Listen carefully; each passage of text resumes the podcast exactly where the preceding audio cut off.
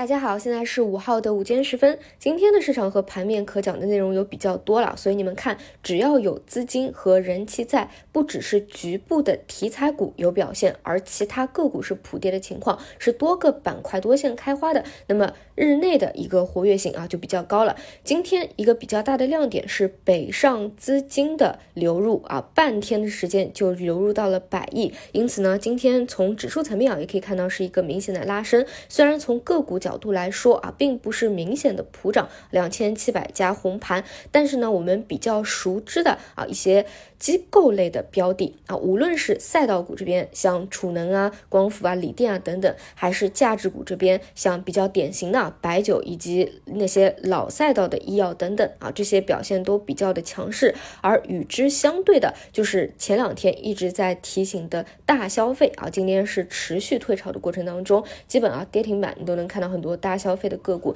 其实昨天呃，理论上大消费预期之中的一个回流就是不及预期的啊，本身就是走弱的一个迹象。这个我们也讲过，因为从时间角度来说啊，元旦的预期已经结束了，再加上如果要到业绩期的话，消费的业绩有可能是会被证伪的，所以这些偏题材类的啊，这些尤其是高位的消费股啊，今天依旧是退潮的一个状态。因此呢，今天主要还是分成两部分来说，首先是。投资的方向，其次是题材的方向。关于投资的方向，我还是保持原来的观点不变啊。就整体从中期来看，我是特别看好今年二三年的行情的。我认为一定是会有大行情、大波段的，但是我觉得还需要一段时间。理由在之前的节目里面都说的比较详细了啊，这里就不再做赘述了。那从短期的角度来说，今天早晨我们讲过，昨天晚上的中概股表现的相当亮眼，再加上蚂蚁的一个传闻，中概股本身对港股是有一个传导作用的，而港股对 A 股也会有一定的传导作用，再加上北上资金今天持续的一个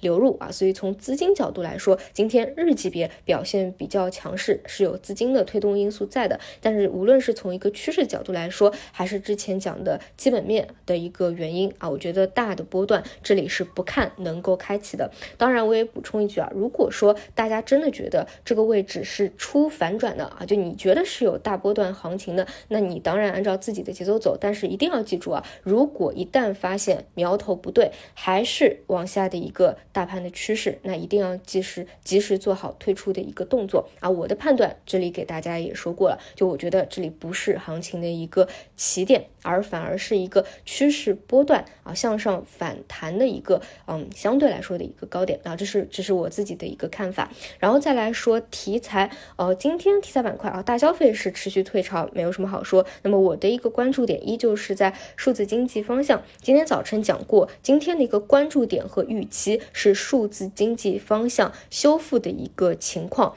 那么我们要看两个，一个是中军，一个是前排标的。首先，中军就要看中国联通啊这类大市值标的，它的一个呃修复呃资金回流的一个情况，以及回流以后去看它是去做一个双头，还是能够突破前高。那么就今天分时角度来说啊，并没有突破前高的一个动作，而前排的。安妮股份啊，今天的表现其实嗯比较一般，就你看它现在是一个放量但是烂板的一个状态，对吧？迟迟的没有进行一个回风，而且在炸板啊又回风，持续烂板放量烂板的呃这个过程当中，其他数字经济回流的一个情况啊，其实是嗯没有看到明显的一个回流的。因此，数字经济题材方向对应几个建议，第一个啊，如果你介入的是比较早期的有利润店的，而且呢拿的是那种趋势类的啊。正宗类的品种啊，我个人是觉得没有必要看的那么细。就今天到底分不分化，今天高不高潮啊，今天回不回流？其实只要是正宗的，还在趋势当中的，按照趋势持股的一个方式就可以了啊。当然，除非说就是像我讲的这个以联通举例，对吧？它如果真的是做双头啊，不是在开启一个趋势，那你当然可以在拉升的过程当中，短期去做一定程度的兑现啊，适当的做做高抛低吸。但是本身拿的是一个趋势，毕竟这个预期呢是。没有结束的。那如果说你是从短线的角度来说的。如果是比较求稳的，在前排安妮持续放量烂板，并且数字经济并没有非常强势的核心趋势标的回流的情况下，那可以考虑先做一个兑现，等到再一波的分歧分化以后，再去找找核心标的分时低吸的一个趋势低吸的一个机会啊。包括前排标的也是一样的。那如果说你是比较激进的，那就在格局下看看下午有没有资金回流的一个情况。整体数字经济啊，依旧是是题材当中啊轮动的一个强势分支，只是呢今天早盘回流的一个情况相对来说没有那么的强势啊，这个看大家自己的